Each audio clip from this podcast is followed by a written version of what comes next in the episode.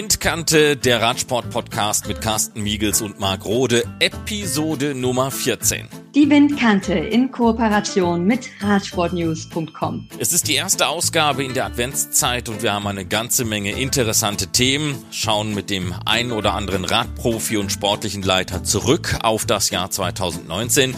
Es ist die Zeit der Auszeichnungen. Julien Alaphilippe ist zum Weltradsportler des Jahres ausgezeichnet worden und in Deutschland wird es bald den deutschen Fahrradpreis geben. Wir lösen das Rätsel, warum Luxemburg immer wieder auf der radsportlichen Landkarte zu finden ist. Wir stellen euch Georg Zimmermann vor, Neoprofi beim Team CCC, haben den Fahrradhersteller Merida und auch die zweifache Bahnrad-Juniorenweltmeisterin Alessa Catriona Prübster besucht. Aber beginnen wollen wir diese Ausgabe der Windkante mit Viola Brandt und dem Kunstradfahren. Windkante hat ja schon in der letzten Ausgabe darauf hingewiesen, dass am kommenden Wochenende, also zwischen dem 6. und 8. Dezember, in der Schweiz, genauer gesagt in Basel in der dortigen St. Jakobshalle, die Kunstradsport-Weltmeisterschaften stattfinden.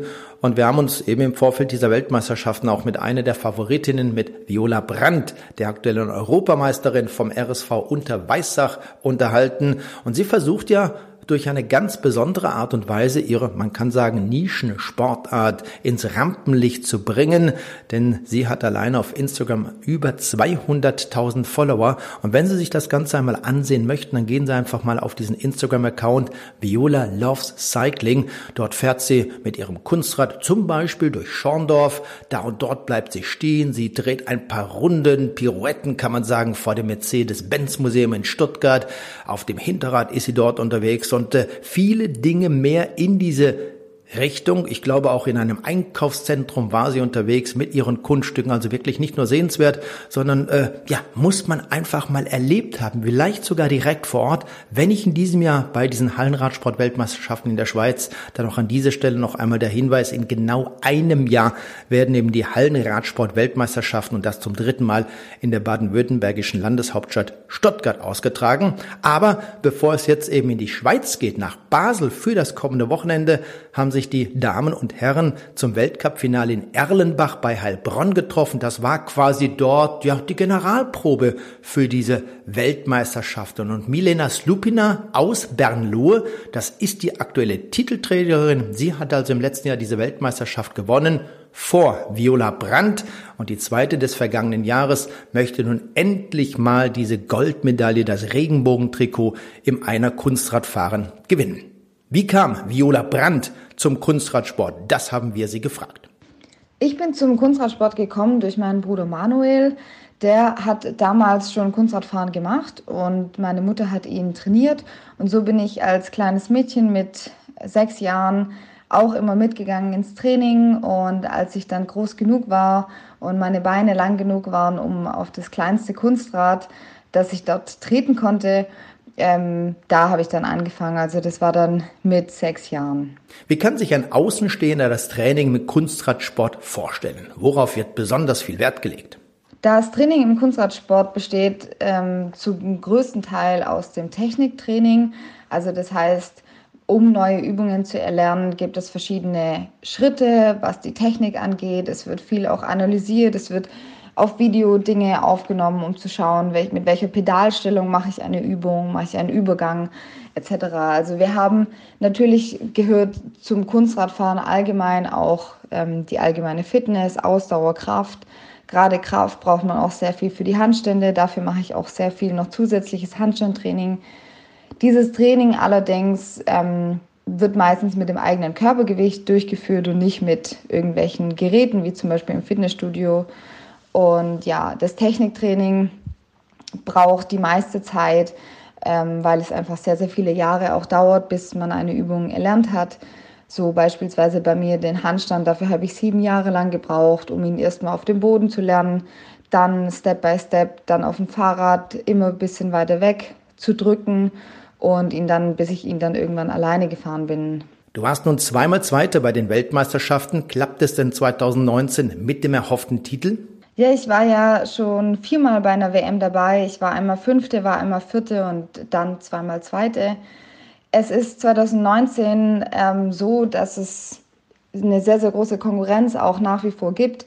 Die Milena Slupina, meine deutsche Konkurrentin, ist sehr, sehr stark Und wir haben uns jetzt schon dieses Jahr über den Verlauf der Saison immer wieder so ein bisschen gebettelt. Mal war sie besser, mal war ich besser. Also wir liegen so ungefähr gleich auf, was die Siege angeht. Und dadurch wird es auf jeden Fall an der WM dann auf die Tagesform drauf ankommen, wer behält die Nerven. Und ja, natürlich gibt es auch immer einen Glück- und Pechfaktor. Es kann immer mal sein, dass man vom Pedal abrutscht oder irgendwie so etwas passiert. Dementsprechend ja, ich werde auf jeden Fall kämpfen, werde mein Bestes geben und dann sieht man, welche Platzierung nachher dabei rausspringt. Im nächsten Jahr finden die Weltmeisterschaften nahe deiner Heimat statt. In Stuttgart werden die Weltmeisterschaften bereits zum dritten Mal ausgetragen. Was kann man dort von Stuttgart, von dieser Atmosphäre in dieser Halle erwarten? Für 2020 die WM in Stuttgart. Ich war 2010 schon als Zuschauerin dabei, 2016 dann selbst als Starterin und ja, Stuttgart war jedes Mal eine sehr, sehr tolle WM, sehr gut organisiert und auch eine Wahnsinnsstimmung dort in der Halle. Es war jedes Mal ausverkauft und so wird es mit Sicherheit auch 2020 sein. Dementsprechend, ja, habe ich da keine Zweifel, dass die Stimmung wieder genauso toll sein wird und die Veranstaltung im Generellen. Also dementsprechend auf jeden Fall früh Karten sichern und ja, dass man dann einfach bei diesem unverwechselbaren Erlebnis dabei sein kann. Und nur noch eine Frage zu deinem Instagram-Account. Du hast mittlerweile über 200.000 Follower. Warum denn dieser Aufwand? Was erhoffst du dir eigentlich davon? Ja, mein Instagram-Kanal, ähm, da habe ich mittlerweile 228.000 Follower und ja, er läuft sehr gut. Ich habe ihn seit über zwei Jahren mittlerweile. Damals hat eine Freundin zu mir gesagt, Mensch, Viola, melde dich da doch mal an. Und so habe ich es gemacht und es ging dann auch sehr, sehr schnell, dass ich ähm, Follower dazu gewonnen habe. Dann habe ich größere Unterhaltungsseiten mit mehreren Millionen Followern auch geteilt und dadurch habe ich auch meine ganzen Follower dann bekommen. Ähm, es ist sehr, sehr viel Aufwand, es wird oft unterschätzt. Die Leute denken, ja, man lädt halt einfach ein Bild hoch und fertig. Aber dieses Bild muss ja auch irgendwann gemacht werden oder ein Video muss gedreht werden, geschnitten werden, dann die ganzen Nachrichten lesen, Kommentare lesen, zurückantworten, ja, oder auch E-Mails schreiben für dann potenzielle Kooperationen. Ich erhoffe mir durch diesen ganzen Aufwand auf jeden Fall, dass der Sport Kunstradfahren bekannter wird, vor allem auch weltweit. Dafür ist das Internet ja eine sehr, sehr gute Plattform, einfach um Menschen zu erreichen, die sonst vom Kunstradfahren nichts gehört hätten. Und damit habe ich auch schon große Erfolge, dass aus vielen verschiedenen Ländern Leute jetzt durch mich diesen Sportart kennen, diese Sportart kennengelernt haben und so vielleicht auch selbst anfangen, Kunstradfahren zu fahren und entsprechend dann vielleicht auch irgendwann mal an einer WM teilnehmen. Und wenn wir mehr Nationen hätten, die diese Sportart betreiben, dann bestünde auch irgendwann die Möglichkeit, vielleicht in ganz, ganz weiter Zukunft auch irgendwann olympisch zu werden. Und ja, dementsprechend glaube ich, dass diese Reichweite auf Instagram auf jeden Fall einen sehr, sehr großen Vorteil für die Sportart im Allgemeinen bringt. Ja, und eines ist bei solchen Hallenradsportweltmeisterschaften in den Kernländern dieser Disziplin, wie immer, die Tickets, die sind nämlich nahezu ausverkauft. Wenn es am kommenden Wochenende, also in der Schweizer, in der Basler St. Jakobshalle wieder richtig zur Sache geht, wird es laut werden. Die Fans, die aus äh, vielen Regionen angereist sind, werden die Sportlerinnen und Sportler entsprechend unterstützen, anfeuern.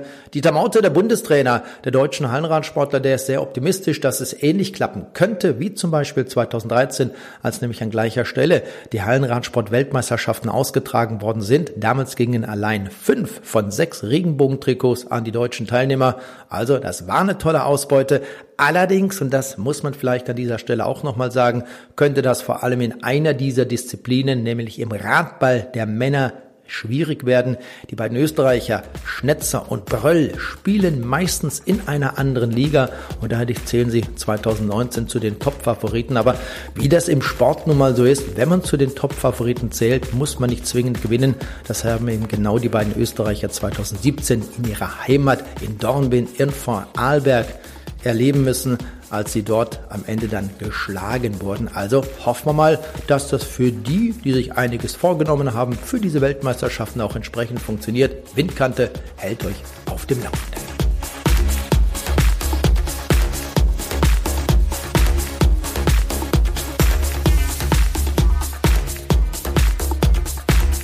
Wir werden zum Ende des Jahres natürlich auch immer mal wieder kleine Jahresrückblicke in jeder Ausgabe der Windkante haben. Viele Fahrer und sportliche Leiter der Profiteams haben uns über ihr Jahr 2019 erzählt und hier fassen wir mal ein paar Stimmen zusammen. In der vergangenen Woche, da haben wir ein ausführliches Interview mit Rudi Selig vom Team Bora Hans Grohe geführt. Hier noch einmal zur Erinnerung, was er zu seinem Jahr 2019 gesagt hat. Highlights vom letzten Jahr oder diesem Jahr noch ähm, gab es eigentlich genau vier. Das war einmal Gent Wevelgem, wo ich eigentlich als Helfer angetreten bin und dann im Rennen die, die Rolle hat sich dann doch für mich geändert. War ein sehr beeindruckendes, faszinierendes Rennen für mich ähm, mit einem guten Ausgang. Paris-Roubaix, jedes Jahr aufs Neue, ist immer wieder ein Highlight und daher ganz oben mit dabei. Natürlich dann den Giro mit ähm, vielen, vielen guten Erinnerungen mit Aki, wo ich auch sagen muss, eigentlich jedes Rennen, was ich mit Aki fahre und er gewinnt, ist für mich ein Highlight. Von daher, weil wir einfach als, als Team da wirklich 100 Prozent für alles äh, oder alles geben für den anderen. Und das äh, ist halt schon sehr besonders in meinen Augen. Dann eigentlich Polen-Rundfahrt war auch eine echt schöne Rundfahrt, überraschenderweise, weil durch den Giro habe ich mich dann ein bisschen müde gefühlt und lief dann aber trotzdem recht gut. Und natürlich dann EM, wo wir das Rennen versucht haben, nicht zu dominieren, aber mit, ein, oder mit den wenigen Fahrern, den wir da quasi hatten von, von den Deutschen, haben wir dann doch eigentlich das Beste rausgeholt und unseren Stempel aufgedrückt. Und ja, klar, dass Aki dann Dritter wird, ist schon echt sehr, sehr gut. Ja, da kann man nicht viel zu sagen eigentlich. Es ist äh, ein schönes Rennen für uns Sprinter gewesen, weil sehr, sehr viel Windkante und Stadtkurs mit vielen Antritten und das war schon eigentlich ein geiles Rennen, muss man mal so sagen. Da darf man dann gerne auch schon mal auf das kommende Jahr vorausschauen und fragen, was er denn für sich gerne noch verbessern möchte. Ja, wäre natürlich die Bergform ein bisschen anzuheben. Das habe ich jetzt schon gemerkt, in den zwei Jahren, wo ich jetzt in Leipzig wieder gewohnt habe, ist es halt doch relativ wieder schlechter geworden. Die zwei Jahre in Mallorca war wesentlich besser.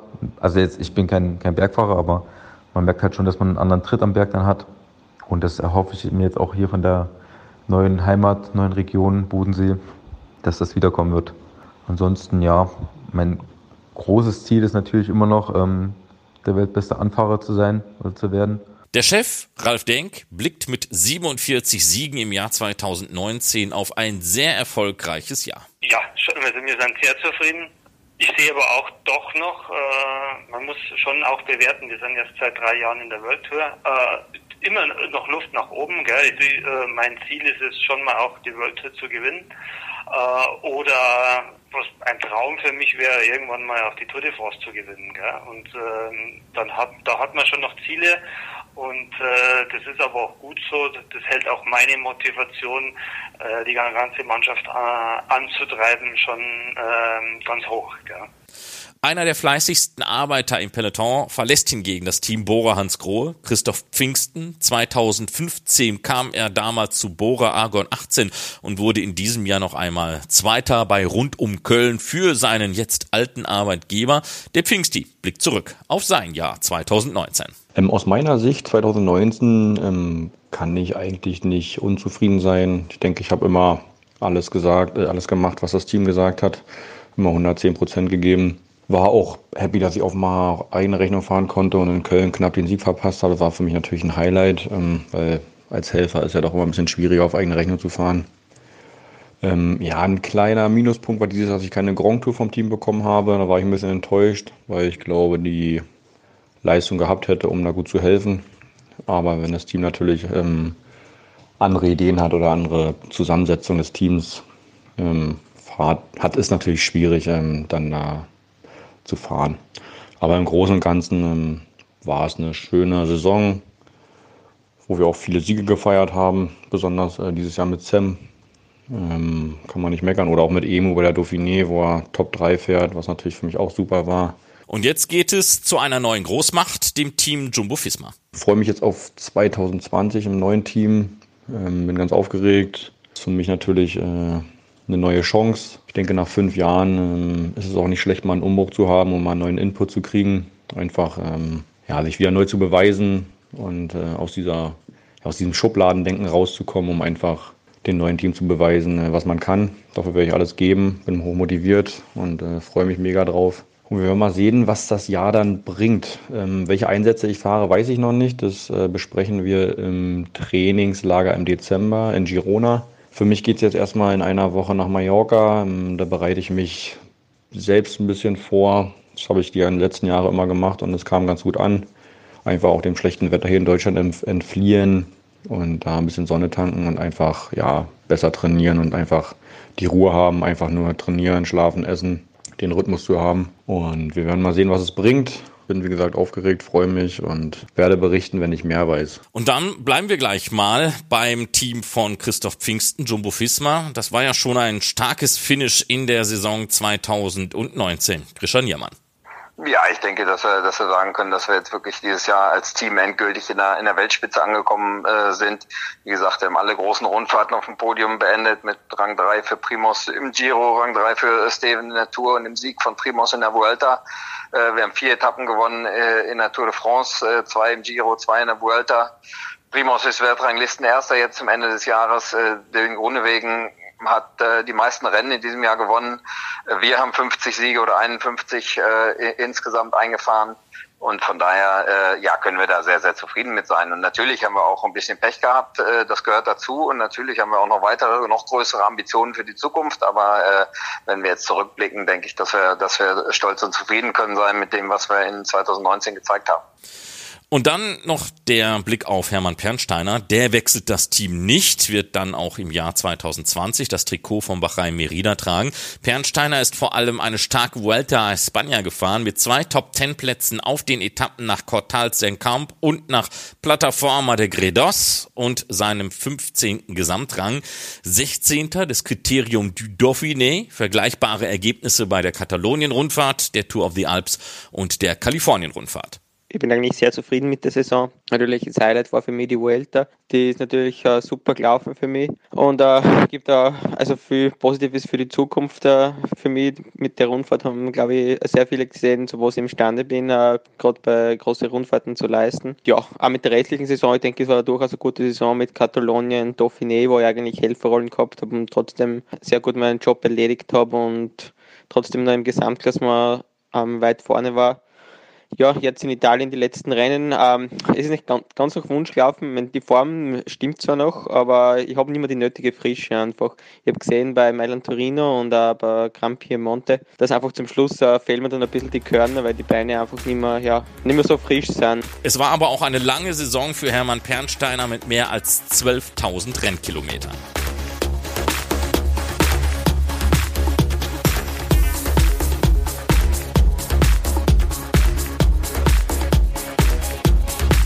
Windkante ist ja immer wieder unterwegs, vielleicht auch ein bisschen andere Themen aufzugreifen, rund ums Fahrrad, logischerweise, wie es auch auf unserem Logo steht. Und äh, wir, die sich in erster Linie im professionellen Radsport bewegen, haben dann auch mal den Deutschen Fahrradpreis 2020 aufgesucht, das Ganze mal genauer angesehen. Das heißt, die Website der deutschefahrradpreis.de angesehen. Und jetzt sucht man für den Deutschen Fahrradpreis im Jahr 2020 die besten, schönsten, kreativsten und interessantesten Bilder, auch Videos, Lieder, Texte zum Beispiel etc. rund um das Thema Fahrrad. Das Motto in diesem Jahr unterwegs. Und so kann man seit dem 30. September dieses Jahres noch bis zum 10. Januar des kommenden Jahres Fotos und Kulturbeiträge einreichen, um dann vielleicht zu den Preisträgern zu den Gewinnern zu gehören. Es gibt selbstverständlich, und wir sind ja in Sachen Radsport unterwegs, auch ein Wettbewerbsreglement. Es gibt einen Ablaufplan und darin steht dann ganz genau, welche Anforderungen die Fotos haben müssen, welche Anforderungen Videos haben müssen, welche Anforderungen Texte haben sollen, auch Bilder und so weiter und so fort. Also das ist dann schon so ein bisschen festgelegt, aber nicht so dramatisch. Die Bilder, und das betrifft diese Anforderungen, sollen eine Mindestgröße haben, eine maximal Kapazität. Das Bild sollte auch maximal zwei Jahre alt sein. Und was diese Texte betrifft, so zum Beispiel maximal 1000 Zeichen inklusive Leerzeichen selbst verfasst. Ich glaube, das äh, spricht für sich, dass man dort also nicht irgendwelche andere Texte von anderen Personen schreiben lassen soll. Videos zum Beispiel sollten auch entsprechend lang sein, mindestens 15 Sekunden, maximal 120 Sekunden, muss also nicht dort ein Wahnsinns-Kurzfilm aufgreifen. Im Querformat sollte er bestehen und das auch dort wiederum maximal zwei Jahre. Also wenn man da auf die Internetseite geht, ja, dann weiß man, wie das Ganze aussehen soll. Und nach dem Einsendeschluss wird dann eine Jury bestehend aus den Initiatoren und Partnern des Wettbewerbs jeweils die drei besten Beiträge heraussuchen. Und dann gibt es, wie sich das eben auch gehört, für eine solche Ehrung eine Preisverleihung am 27. Februar im Essen in Ruhrgebiet. Und was die Preise betrifft, da kann ich vielleicht auch noch ganz kurz darauf eingehen. Es gibt ein E-Bike zu gewinnen der Marke Coratec. Es gibt ein Trekkingbike von Rabenike zu gewinnen. Es gibt äh, so zum Beispiel auch eine Radreise für zwei Personen ins Radrevier Ruhr. Das wird meinen Kollegen, den Marc, sonderlich freuen, denn er ist ja dort zu Hause und vielleicht wird er dann eben diesen Siegern irgendwann mal über den Weg laufen können, über den Weg fahren können natürlich. Wir sind ja mit dem Rad unterwegs. Und dann gibt's äh, Taschenset von Ortlieb zum Beispiel. Es gibt ein Fahrradschloss der Marke Arbus und, und, und. Also wirklich viele tolle, interessante Preise. Ich sag's nochmal, der deutsche Fahrradpreis.de, das ist die Website und da kann man sich dann ganz einfach mal durchklicken und das Ganze entsprechend lesen. Gibt auch ein paar Rückblicke auf die letzten Jahre, damit er weiß, wisst, wie das entsprechend aussehen kann. Viel Spaß!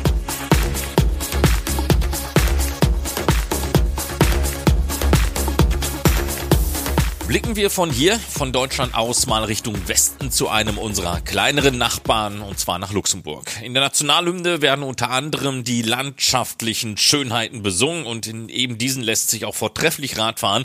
Das ist ja schon sehr spannend, dass es dieses kleine Land mit seinen aktuell etwas mehr als 600.000 Einwohnern in jeder Generation schafft, mindestens einen großen Radsportnamen auf die Weltbühne zu bringen. Radsport in Luxemburg, eigentlich Sportart Nummer eins. Alex Kirsch, Radprofi beim Team Trek Segafredo. Äh, naja, ich würde mal sagen, die Grundvoraussetzungen sind gar nicht so schlecht, denn der Radsport zählt schon als einer der, der Hauptsportarten in Luxemburg. Natürlich hinter Fußball und Basketball.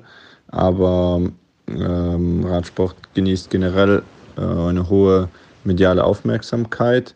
Ja, wie du schon äh, gesagt hast, gibt es sehr viele oder gab es immer wieder sehr, sehr gute äh, Rennfahrer, sodass ich eigentlich äh, sehr, sehr früh mit dem Radsport in Kontakt kam.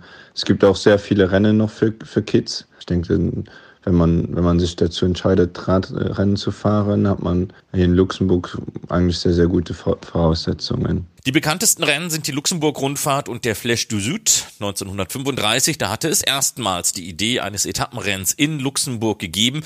Wie wichtig solche Rennen sind, um auch die Kids zu begeistern, hat Alex Kirsch selbst erlebt. Das ist eigentlich eine lustige Story.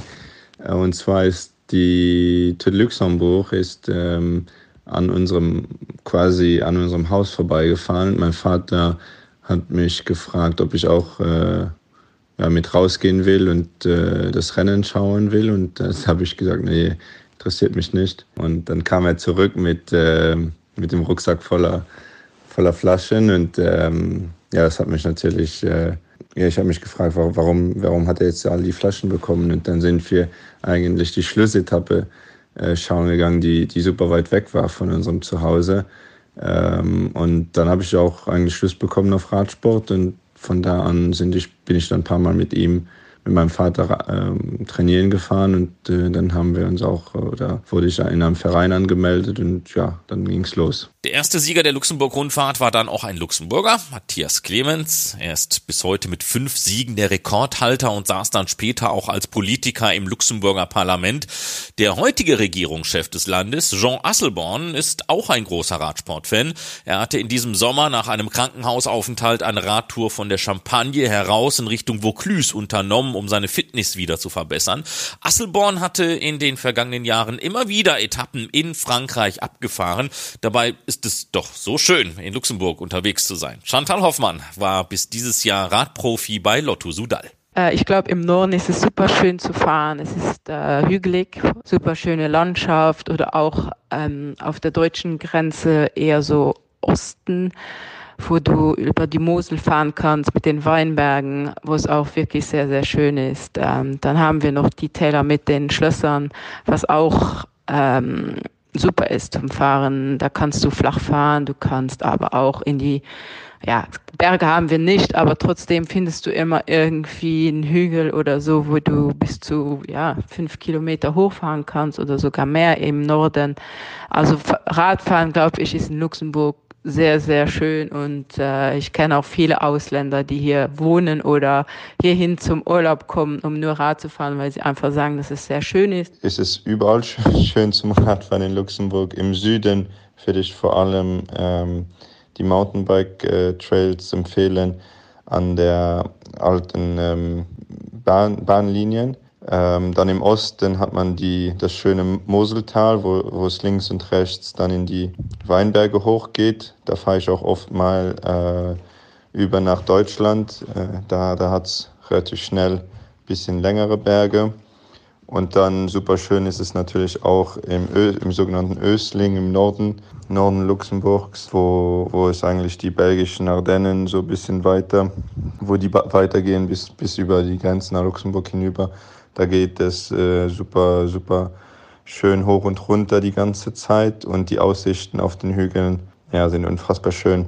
Neben, neben den super Straßen würde ich auch noch sagen, dass ja, der große Vorteil von Luxemburg ist, dass ähm, ja, die Vielfalt der Straßen, denn ich glaube, man könnte einen Monat äh, jeden Tag Rad fahren, ohne einmal die gleiche Straße zweimal zu fahren. Mittlerweile gibt es eine neue Generation, zu der unter anderem der 20-jährige Michel Ries gehört, der ab 2020 ebenfalls für Trek Segafredo fahren wird. Ich selbst bin eigentlich im Alter von, von zwölf Jahren äh, mit einer Lizenz mit dem Radsport begonnen.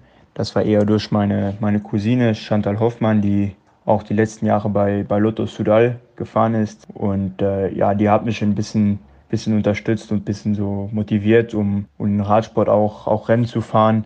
Und äh, ja, so bin ich eigentlich dann, dann dazu gekommen. Radsport in Luxemburg, das ist halt sowas wie eine Familiensache. Auch bei Ivan Centrone, der ab dem kommenden Jahr für das französische Team Natura Forever Roubaix Lille Metropole fahren wird. Mein Bruder ist mein großes Vorbild. Er ist 20 Jahre lang Rad gefahren. Ähm, mein Onkel ist schon vor 30, 40 Jahren Rad gefahren in Luxemburg ähm, gegen Laurent Didiers Vater und äh, auch Acacio da Silva. Das waren ja damals schon sehr gute Fahrer, die aus Luxemburg gekommen sind.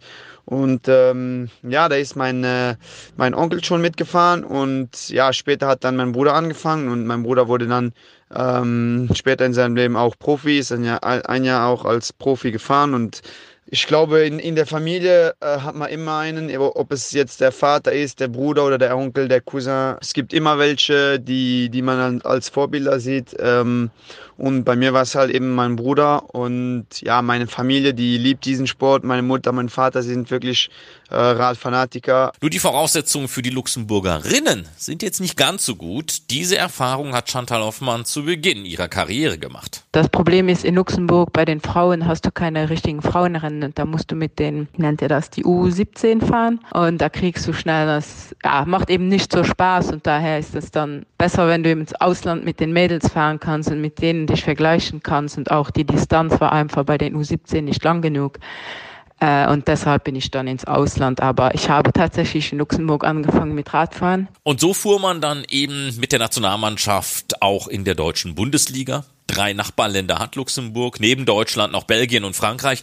Doch die Einflüsse sind eher sprachlicher moderat radsportlicher Natur. Alex Kirsch. Ich glaube, wir hatten immer eigentlich so richtige Starfahrer in Luxemburg, auf die man ähm, hochschauen konnte. Da war es gar nicht nötig, in, ins nahe Ausland zu schauen. Im Sinne von Entwicklung sind wir natürlich äh, ab einem gewissen Alter, so ab U17 würde ich sagen, auch mal über die Grenze gefahren, um Rennen zu fahren, in, in Belgien und ähm, Deutschland vor allem. Aber sonst gibt es schon eine sehr, sehr hohe Fahrerqualität in Luxemburg. Und es kann dann eben auch von Vorteil sein, aus einer kleinen Nation zu kommen. Ivan Centrone. Wenn man in Luxemburg ein halbwegs guter Fahrer ist und ähm, ein netter Junge ist, dann kommt man normalerweise äh, in die Nationalmannschaft rein. Und wenn nicht so viel äh, Konkurrenz da ist, müsste man es auch schaffen, manchmal den ein oder anderen Nation Cup zu fahren. Und ja, weil man eben da die Möglichkeit hat, alle Nations Cup zu fahren und ähm, EM, WM, da fährt man von kleinem an auch wirklich die sehr guten Rennen und ich würde sagen, das hat wirklich viel damit zu tun, warum auch äh, viele gute Luxemburger Radfahrer äh, immer wieder ähm, äh, rauskommen. Und die Liste ist lang und kann hier nicht vollzählig wiedergegeben werden. François Faber, Nicolas Franz, Charlie Goll, Kim Kirchen, Andy und Frank Schleck oder Bob Jungels sind da nur einige der großen Namen der Vergangenheit und der Gegenwart. Vielleicht gehört Michel Ries eines Tages auch dazu. Ja, insgesamt ist es schon erstaunlich, dass in Luxemburg so große, so große Radfahrer gab, wenn man die Größe des, des Landes sieht. Aber insgesamt denke ich, dass das eigentlich vom, von der guten Arbeit von, von den Vereinen wie auch vom Verband kommt. Natürlich hat man in Luxemburg den Vorteil, dass alles sehr klein ist und jeder, jeder ziemlich nah, nah aneinander wohnt, sodass es auch ziemlich einfach ist, um, um ein gemeinsames Training zum Beispiel zu organisieren oder sich mal zu treffen, um, um hier und da zu machen. Und äh, natürlich auch die Rennen mit der Nationalmannschaft ist natürlich einfacher, wenn um, äh, um große Rennen zu fahren. Man ist halt nicht so viele und so kriegt man natürlich schon in den jungen Jahren bei den, bei den U17 oder Junioren die Möglichkeit, ziemlich viele große Rennen ohne, ohne zu viel Druck zu fahren. Und äh, ich denke, das ist ein großer Vorteil und äh, insgesamt ist Luxemburg natürlich eine Radsportnation, sodass äh, so dass auch schon schon ziemlich viele motivierte Leute gibt. Ich glaube, wenn man jetzt von der Trainingsregion guckt, ist es auch eine, eine sehr gute, ein sehr gutes Land. Die äh, geologische Lage ist wirklich, sagen wir mal so, ähm, optimal. Also es geht immer ein wenig bergauf, bergab, es ist immer gewellt, ähm, es gibt sehr schöne Straßen und das habe ich mit den Jahren auch gelernt. Äh, es ist wirklich wichtig, ähm, um, um guten Training eben zu absolvieren, auch gute Straßen dazu äh, zur Verfügung zu haben, weil die Geschichte, die Luxemburger Radsportgeschichte eben ähm, schon immer gut war und ja, es kommen halt immer eben äh, gute Radfahrer nach. Und es gibt so viele Geschichten rund um den Luxemburger Radsport. Alle Zahlen, Daten und Stories zu erzählen, würde die Zeit dieses Podcasts sprengen. Deswegen stellvertretend nur mal diese Geschichte, die im französischen Nîmes spielte. 1910, da hatte der Luxemburger François Faber die Tour de France-Etappe nach Nîmes gewonnen. Die führte damals über 345 Kilometer. Er war zu diesem Zeitpunkt auch der Führende der Tour de France. Ein Jahr zuvor war es ein Bruderding. François Faber, der Leader, Halbbruder Ernest Paul in Nîmes mit dem Etappensieg. Faber startete für Luxemburg, Paul für Frankreich und die Mama, Marie-Paul, hatte mit ihrem ersten Ehemann, einem Franzosen, damals den kleinen Ernest gemacht und dann mit dem zweiten Ehemann, Jean-Pierre, einem Luxemburger, den François gezeugt. François war zwar gebürtiger Franzose, entschied sich aber mit der Volljährigkeit dazu, die andere Staatsangehörigkeit anzunehmen und damit umging er dem damals zweijährigen Militärdienst in Frankreich. Aber Faber fiel trotzdem im Ersten Weltkrieg. Er war sowas wie der Urvater des erfolgreichen luxemburgischen Radsports. Wie also schafft es ein Land, das keine Millionen Einwohner hat, also immer wieder eine solche Qualität auf die Weltbühne des Radsports zu bringen?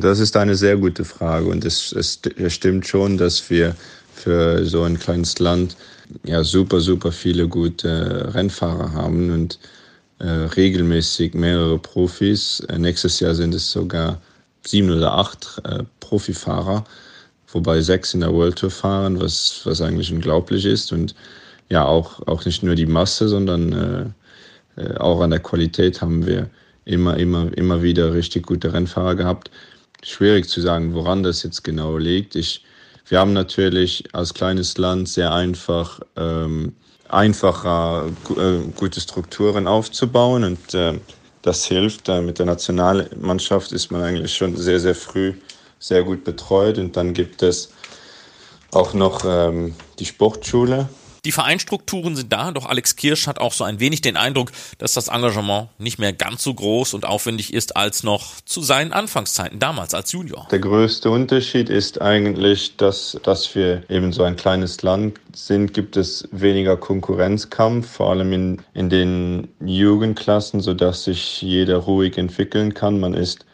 relativ schnell selektioniert, sage ich jetzt mal, oder einfach selektioniert zur Nationalmannschaft und kann somit internationale Erfahrung sammeln und, und sich halt behutsam äh, weiterentwickeln, ohne, ja, ohne, ohne Druck eigentlich. Wo, wobei man in, in Deutschland zum Beispiel echt früh schon sehr gut sein muss und sehr sehr viel trainieren muss, um sich durchzusetzen, um in den Nationalkader zu kommen und um dann eben die Rennen zu fahren, um sich dann für äh, Conti-Teams oder eben dann später auch Profiteams zu, ähm, zu zeigen. Und dieser Weg ist halt in Luxemburg durch diese kleine Einwohnerzahl sehr, sehr viel einfacher und ruhiger, würde ich mal sagen. Und das, das sieht man halt auch, dass wenige Talente verloren gehen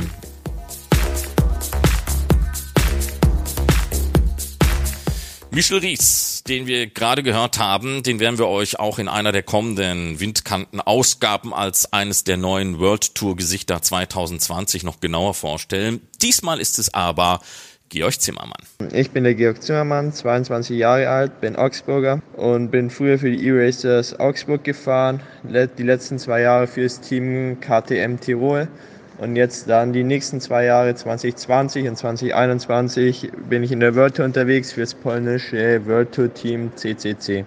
Jetzt wissen wir schon einmal, wie die Zukunft des Georg Zimmermann aussieht, doch zum Radsport ist er über Umwege gekommen. Also zu meinem sportlichen Werdegang kann ich sagen, dass ich wie wahrscheinlich 99 Prozent aller deutschen Kinder erstmal zum Fußballverein geschickt wurde. Ähm, ja, da ist dann aufgefallen, dass mein Ballgefühl jetzt nicht gerade exzellent ist. Und ja, aber eigentlich so allgemein so athletisch war ich schon ganz gut drauf und konnte immer alle Spiele zu Ende spielen und musste nicht ausgewechselt werden. Und so bin ich dann auf die Leichtathletik gekommen, weil ich halt eben nicht so das super Ballgefühl hatte, aber an sich einfach so recht leistungsfähig immer schon war. In der Leichtathletik ist mir dann aufgefallen, dass so bei den Langstreckenläufen ich auch immer recht erfolgreich war. Aber bei den Sprints und bei den Wurfdisziplinen äh, war ich auch immer chancenlos. Deswegen habe ich mich dann als Leichtathlet ein bisschen immer aufs Laufen konzentriert. Da gab es dann so eine Winterlaufserie bei mir zu Hause. Das waren so Crossläufe, drei bis fünf Kilometer. Mein Vater war schon immer begeisterter ähm, Fahrradfahrer und mit ihm habe ich schon immer viele Radtouren gemacht. Und dann sind wir mal zu einem kleinen Kriterium gefahren zum Zuschauen und dann gab es ein erstes, erstes Schrittrennen. Also das bedeutet, man musste sich nicht großartig vorher anmelden oder eine Lizenz beantragen, sondern konnte einfach mitfahren. Und dann bin ich da mein erstes Rennen gefahren, über drei Kilometer. Ich muss wirklich ehrlich sagen, ich weiß nicht mehr, wie viel ich geworden bin, aber ich habe nicht gewonnen.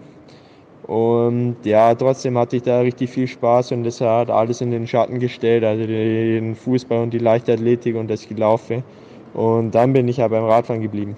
Und dann profitierte Georg von den deutschen Strukturen, die sehr breit gefächert sind. Ganz nach dem Motto, finde heraus, was du kannst. Also wenn man so im bayerischen äh, Kader dann ist, wird man auf dem Mountainbike, auf der Bahn, im Querfeld ein und eben am Rennrad gefördert und kann sich dann halt eben so im Alter von 12, 13, 14, 15, 16 aussuchen, welche Disziplin einem am besten gefällt.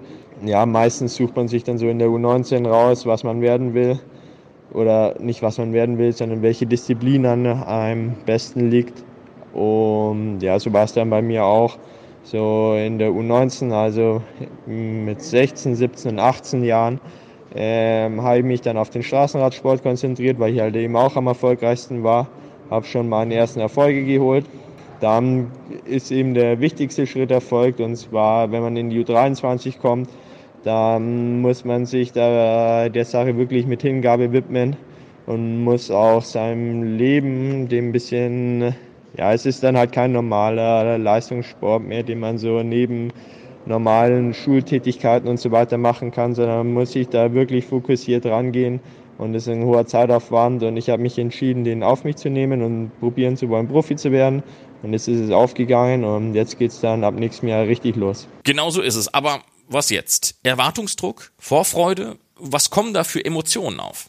Druck spüre ich schon gewissermaßen. Also ich bekomme jetzt das erste Mal nicht das Gehalt gezahlt und dafür wird natürlich auch was erwartet und ähm, das Team hält viel von mir und ich möchte auch zeigen, dass ich das drauf habe, was sie von mir halten. Ja, meine bisherigen Erfolge sind dann ab jetzt egal. Es geht nochmal komplett von Null los. Und deswegen muss ich mich nochmal komplett neu durchbeißen. In der Kontinentalszene hatte ich mir jetzt einen Ruf erarbeitet und der ist halt eben jetzt weg und ich fange nochmal ganz bei Null an Und auf der anderen Seite genieße ich es natürlich schon, so ein professionelles Umfeld um mich zu haben, optimal gefördert zu werden und das versuche ich natürlich voll auszukosten. Will alles aufsaugen, was ich, alle Informationen, die oder alle, jede Hilfe, die mir das Team geben kann, um halt so gut wie möglich nächstes Jahr in, das, in die Saison zu starten und dann richtig durchzuziehen. Georg Zimmermann ist im Oktober 22 Jahre alt geworden und hat jetzt die ganze Zukunft vor sich. Da gibt es dann die kurzfristigen Ziele und die, die man eben langfristig ins Auge fasst. Also zu meinen langfristigen sportlichen Zielen kann ich sagen, dass ich zwei große Träume in mir trage. Zum ersten ist es der deutsche Meistertitel auf der Straße. Ähm, in den ganzen Nachwuchskategorien gibt es so unglaublich viele deutsche Meistertitel jeder meiner Freunde ist schon zwei, drei, vier, fünf Mal deutscher Meister in irgendwas gewesen. Teamzeitfahren, Mannschaftsverfolgung, auf der Bahn, im Cross, im Mountainbike, auf der Straße jedes Jahr. Und ich war wirklich tatsächlich noch nie in irgendwas deutscher Meister. Und das kann ich und will ich nicht so auf mir sitzen lassen. Und es wäre ein Riesentraum, nochmal deutscher Meister auf der Straße zu werden. Mein zweiter größer Traum ist, ähm, eine Tour de France-Etappe zu gewinnen. Und ja, die beiden großen, großen Ziele verfolge ich und habe ich immer im Hinterkopf. Und ich würde mich so freuen, wenn ich auch schon, wenn ich eine davon äh, erreichen könnte. Aber ja, das sind meine zwei großen Ziele, für die ich Tag für Tag trainieren gehe. Was jetzt die kurzfristigen Ziele anbelangt, da ist es schwer, etwas Konkretes über das Jahr 2020 zu sagen. Aber Einmal möchte ich wirklich am Ergebnis richtig zeigen, was ich drauf habe. Also wirklich auch nicht nur tolle Fahrt hinlegen, sondern auch wirklich einmal richtig am Ergebnis vorne stehen. Bei den, bei den Rennen der ersten Kategorie würde ich mir auch schon einen Sieg zutrauen. Also ich habe jetzt auch letztes Jahr beim Team Tirol schon bei der Österreich-Rundfahrt das Bergtrikot gewonnen. Und das ist auch ein Profirennen der ersten Kategorie. Und warum soll das nächstes Jahr nicht mehr möglich sein? Also auf dem Niveau traue ich mir schon den ganz großen Coup zu. In der World Tour wird es natürlich deutlich, deutlich schwerer sein oder bei den World Tour Rennen. Von daher, ich bin ja auch noch kein World Tour Rennen gefahren. Ich kann jetzt nicht sagen, was ich mir dazu traue. Auf jeden Fall habe ich da einen großen Respekt davor, aber werde auch offensiv an die Sache rangehen. Mal schauen, was rauskommt. Vielleicht wäre es auch noch ein schönes Ziel, wenn ihr beide als Kommentatoren oder wenn ich mich anbieten könnte, viel über mich zu sprechen, dass man mich viel im Fernsehen sieht und ja, dass ich halt auch einfach meine Sponsoren gut verdreht und meinen Job gut mache. Als ähm, Neoprofi werde ich natürlich vor allem auch in die Rolle des Helfers schlüpfen und wenn mein Team da erfolgreich ist, dann werde ich da auch, ähm, würde ich da auch gern dazu meinen Teil beitragen. Es darf aber auch ab und zu mal was anderes sein als Radsport. Außerhalb des Radsports treffe ich mich wie wahrscheinlich jeder andere Mensch auch sehr gern mit meinen Freunden und unternehme was mit denen. Zusätzlich ähm, gehe ich noch sehr gerne in die Berge zum Wandern und Skifahren. Ja, von Augsburg aus habe ich es ja nicht so weit in die Alpen. Und da kann man hin und wieder mal einen Tagesausflug machen und ja, die genieße ich immer sehr. Mir so von Oktober bis Dezember hat man Zeit dazu, sich auch mal ein bisschen anderen Sportarten zu widmen.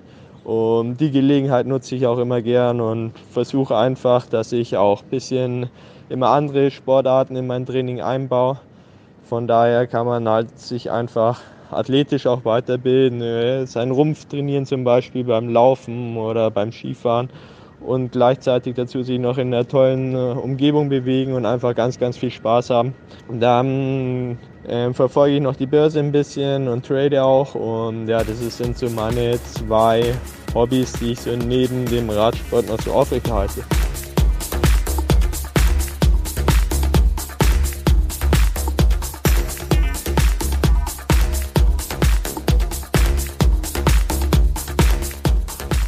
Die Vorbereitungen bei den Mannschaften, bei den Fahrern auf die Saison 2020 sind in vollen Gange.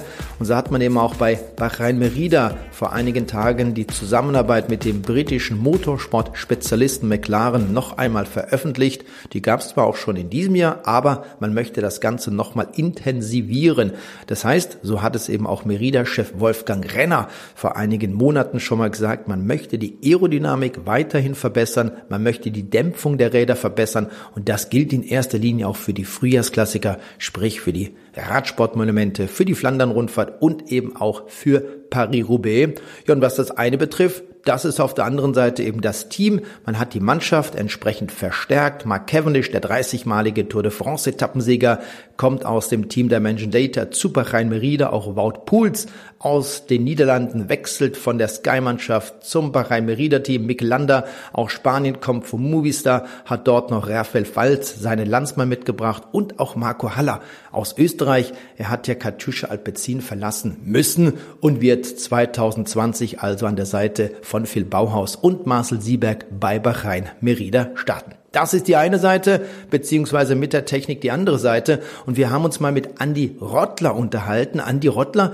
ist Direktor Sportmarketing bei Merida, haben da einige Fragen gestellt. Aber vielleicht noch ganz kurz zu Merida selber. Das Unternehmen ist weltweit einer der größten Fahrradproduzenten, wurde bereits in den 70er Jahren 1972 als die Olympischen Spiele in Deutschland, in München ausgetragen wurden, gegründet. Später hatte man dann ja relativ schnell eigentlich mit der Forschung im Aluminiumbereich begonnen. Es wurde dann auch Marida Deutschland in Maxstadt in der Nähe von Stuttgart gegründet und seit 1992 entwickelt Merida also auch Kohlefahrrahmen. Auch dort waren sie federführend, waren mit die ersten, die begonnen haben. An der Seite von Giant kann man hier auch noch erwähnen, ebenfalls einer der größten Fahrradhersteller, die also da einen riesen Fortschritt gemacht haben. Und im professionellen Radsport auf der Straße ist Merida seit 2013 ungefähr mit dabei, hatte früher schon die Mountainbiker entsprechend unterstützt und seit 2017 gibt es also das Team Bahrain Merida. Der Prinz, der war damals sehr stolz darauf, dass diese Zusammenarbeit zustande kam. Prinz Nasser bin Hamad al-Khalifa hat ja selber dafür gesorgt, dass Vincenzo Nibali damals zum Team zustoßen konnte. Er war also, wenn man so möchte, Gründungsmitglied der Hai von Messina. Und wir haben Andi Rottler eben gefragt, was war für Merida bisher die Saison? Eine gute, eine erfolgreiche? War es eine erfolgreiche Zeit? Ja, Team Bahrain Merida.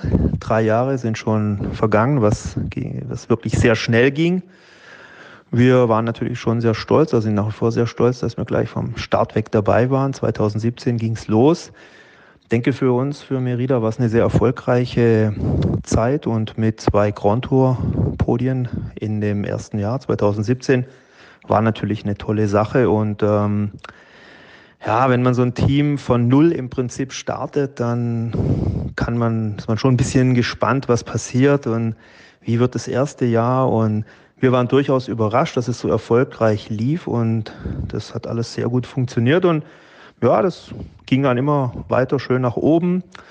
Da natürlich, wir hatten in 2018 alles auf eine Karte Tour de France gesetzt mit Vincenzo Nibali und hatten dann den bösen Sturz oder er ist ja da am Alp d'Huez Aufstieg vom Rad geholt worden und das war natürlich äh, sehr bedauerlich, aber nichtsdestotrotz, wir, ja, wenn wir da nochmal ein Resümee ziehen, drei Jahre Bahrain Merida war wirklich äh, sehr erfolgreich und äh, wir, sind, wir sind schon stolz darauf und war eine gute Geschichte. Jetzt kommt ein neuer Abschnitt. Wir sind ja weiterhin an Bord und beim neuen Projekt mit dabei und da schauen wir natürlich auch ganz hoffnungsvoll auf den neuen Partner McLaren und ich denke auch, das wird eine gute Geschichte werden. Wie sieht es mit den Neuzugängen für das kommende Jahr aus? Neuzugänge 2020, da sind doch einige sehr bekannte Namen dabei. Klar, äh, wir haben mit Wout Poles natürlich einen sehr starken Mann für die Rundfahrten, auch Mikel Landa, von dem wir doch auch einiges erhoffen. Dann verstärkt natürlich noch mit Peyo Bilbao und aus Österreich Marco Haller, das sind alles sehr erfahrene und erfolgreiche Fahrer und ähm, da haben wir doch, äh, denke ich, eine ganz gute Zukunft, ein ganz gutes Jahr 2020 vor uns. Wir haben ja auch noch ähm, sehr gute Fahrer aus, der, aus dem Team Bahrain Merida übernommen. Klar, die sind nach wie vor im Team. Da Dylan Toynes, ähm, dann haben wir Damiano Caruso, äh, mit unserer Sprinterfraktion Sonny Colbrelli, Phil Bauhaus und unterstützt mit Marcel Sieberg und Heinrich Hausler. Das ist doch eine sehr gute, sehr gute Truppe und nicht zu vergessen Matje Mohoric, der in vielen Rundfahrten sich auch schon äh, ganz vorne gezeigt hat und Etappensiege eingefahren hat. Da haben wir doch eine sehr gute Truppe.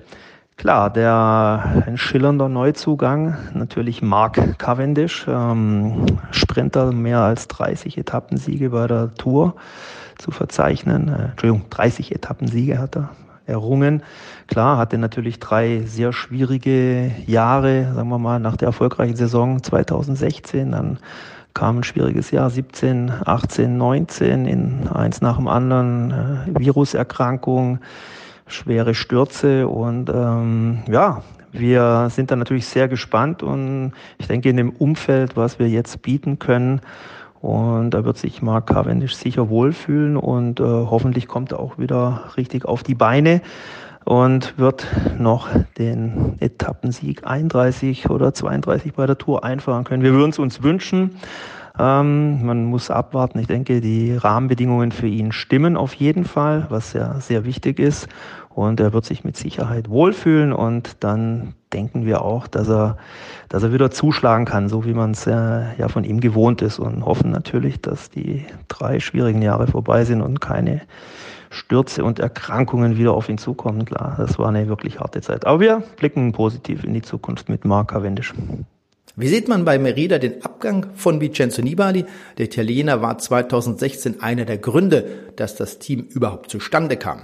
Vincenzo Nibali, klar, ähm, 2020 leider nicht mehr bei uns im Team. Ähm, für uns natürlich, da sind wir schon ein bisschen, bisschen traurig, aber wir sind im Profiradsport und da muss man natürlich auch mal solche Abgänge verkraften. Und klar, Vincenzo war ein sehr zuverlässiger, zuverlässiger Rennfahrer, hat natürlich die großen Dinger für uns reingefahren, zwei Monumente gewonnen, Mailand San Remo, Solo, fantastischer Sieg, haben wir immer noch eine tolle Erinnerung. Lombardei-Rundfahrt äh, nochmal auf, gewonnen, dann auch nochmal auf dem Podium gefinisht. Ähm, Im ersten Jahr dachte Team Bahrain Merida zweimal auf dem Podium, Vuelta und Giro ja, dieses Jahr 2019 auch nochmal auf dem Podium äh, nach einem tollen Kampf und Duell beim Giro dieses Jahr 2019. Nee, können wir sagen, war, war spitze und äh, ein super Rennfahrer, Vincenzo Nibali und wir wünschen ihm natürlich im neuen Team alles Gute und Klar, äh, sind natürlich schon traurig, aber einer der Initiatoren des Teams und äh, war eine sehr schöne Zeit und äh, alles Gute für Vincenzo und wir freuen uns natürlich auch auf 2020. Jetzt haben wir ihn halt oh, als Gegner, aber schauen wir mal. Wie sieht denn die Zusammenarbeit mit McLaren aus? Was erhofft sich Merida von dieser Zusammenarbeit?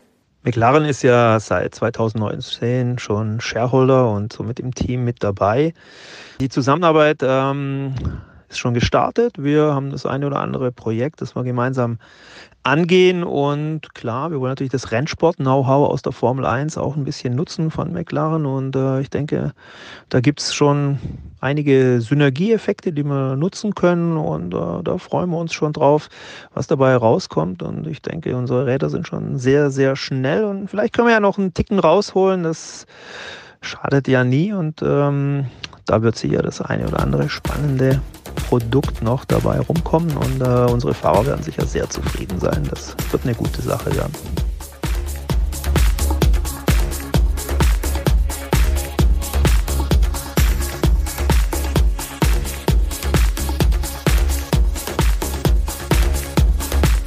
Wir wollen euch nicht nur junge Gesichter bei den Männern vorstellen, sondern auch die erfolgreichen jungen Damen, sowie die 18-jährige Alessa Katriona Pröpster vom RSC Ludwigshafen.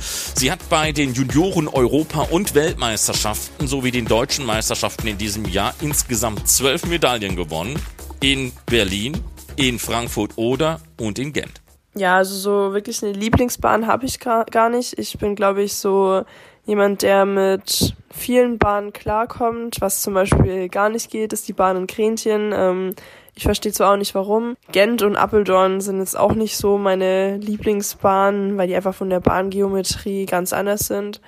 Aber gerade sowas wie Frankfurt oder, wo ich halt immer bin und auch den Kurvendruck auswendig kenne, ähm, ja, das gefällt mir dann schon und liegt mir auch sehr. Und was mir auch mega Spaß macht, sind die 200 Meter Bahnen, wenn man da einfach noch mehr aus der Kurve rausgetrieben wird und zum Beispiel Öschelbronn, das war ja auch meine frühere Heimbahn. Deswegen, ja, es macht immer Spaß, auf solchen Bahnen zu fahren. Vor allem, wenn man dann erfolgreich ist, wie im Jahr 2019. So ein Großevent wie eine Junioren-WM im eigenen Land kann schon eine schöne Sache sein, aber auch ordentlich schlauchen. Frankfurt Oder war ja dieses Jahr eigentlich so dieses Highlight von mir, ähm, weil ja eine Junioren-WM, das gibt's nicht so oft. Und dann halt auch im eigenen Heimland, das war halt ja mal was ganz anderes, weil die Bahn, das ist wie mein Wohnzimmer, wie mein Kinderzimmer, wo ich aufgewachsen bin und wir verbringen ja den größten Teil im Jahr dort oben in der Halle. Und die fünf Tage, die waren für mich sehr hart, weil ich halt komplett jeden Tag durchgefahren bin. Und das Schlimmste war eigentlich, dass ich jeden Abend ziemlich spät fertig war mit den Wettkämpfen, dann noch zur Dopingkontrolle musste. Und irgendwann mein Körper halt wirklich gesagt hat, ich kann nicht mehr und ich will auch nicht mehr vom Kopf her. Deswegen ähm, bin ich ja am Sonntag, am letzten Tag im Kairin auch im Vorlauf eigentlich ausgeschieden und danach saß ich draußen zu meinen Eltern und habe gesagt, ja, ich will nicht mehr, ich kann nicht mehr, ich will nach Hause fahren.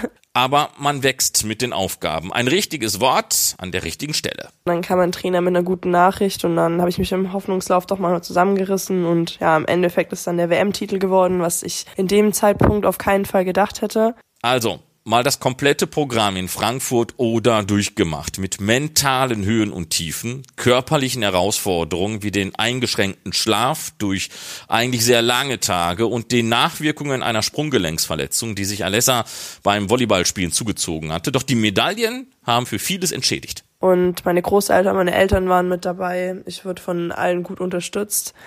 Ähm, und ja, ich habe mich halt im Sprint so gefreut, weil ich ja im Mai alle Außenbänder gerissen habe und niemand hätte irgendwie gedacht, dass ich überhaupt eine Medaille holen kann. Und ich habe mir immer als Ziel gesetzt, okay, ich will trotzdem Weltmeisterin werden, egal was kommt.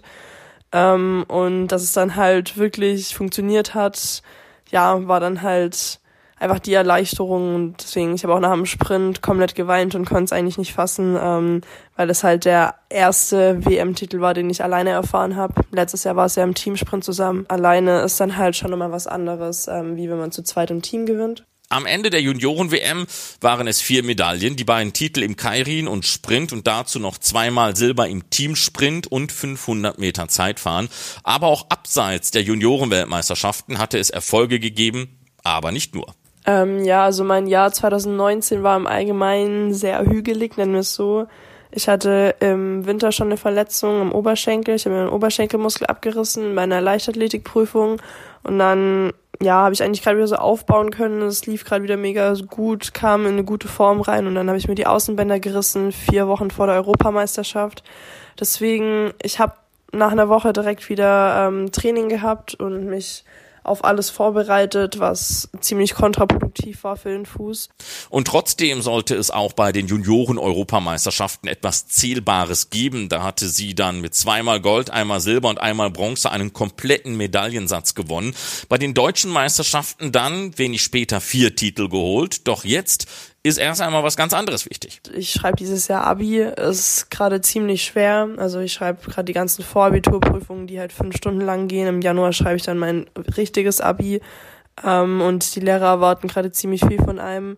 Deswegen habe ich auch im Moment das Training ein bisschen zurückgeschraubt ähm, und besuche auch keine Lehrgänge von der Nationalmannschaft, sondern konzentriere mich nur auf die Schule, weil ich sag, ja, Schule ist für mich sehr wichtig, weil ich neben Sport auch einen gescheiten Beruf machen will. Ja, ich möchte halt auch gerade so neben Sport für mein Leben ähm, gut Geld verdienen, auf jeden Fall was machen, was ich halt mag. Ähm, also nicht nur irgendwas machen, nur wegen Sport, weil ich da am besten gefördert werde, sondern wirklich nach meinem Willen entscheiden, ähm, was mir gefällt. Nach dem Abitur dann aber erst einmal wieder Konzentration auf den Sport. Es ist ein olympisches Jahr, doch die Spiele von Tokio kommen noch ein wenig zu früh. Doch mit Paris 2024, da darf man durchaus liebäugeln. Doch eins nach dem anderen, erst einmal das Jahr 2020. Ich habe jetzt eh erstmal gezwungenermaßen ein paar Monate Trainingsverbot ähm, und danach baue ich wieder entspannt auf und versuche bei der U23 Europameisterschaft im Juli wieder fit zu sein. Und dann, ja, das nächste große Ziel ist danach eigentlich 2024 dann die Olympia, weil nächstes Jahr wird das leider nicht möglich sein.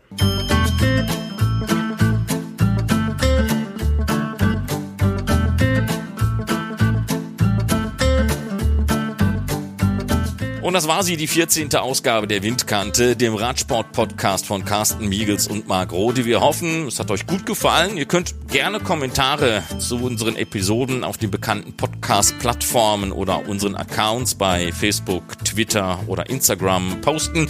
Das ist kein Phishing for Compliments, aber jede Art von konstruktiver Kritik wird gerne entgegengenommen. Und weil der Carsten im Dezember ein wenig abkömmlich ist, gehört mir mal das letzte Wort. Danke für eure Aufmerksamkeit und bis zum nächsten Mal. Die Windkante in Kooperation mit Radsportnews.com.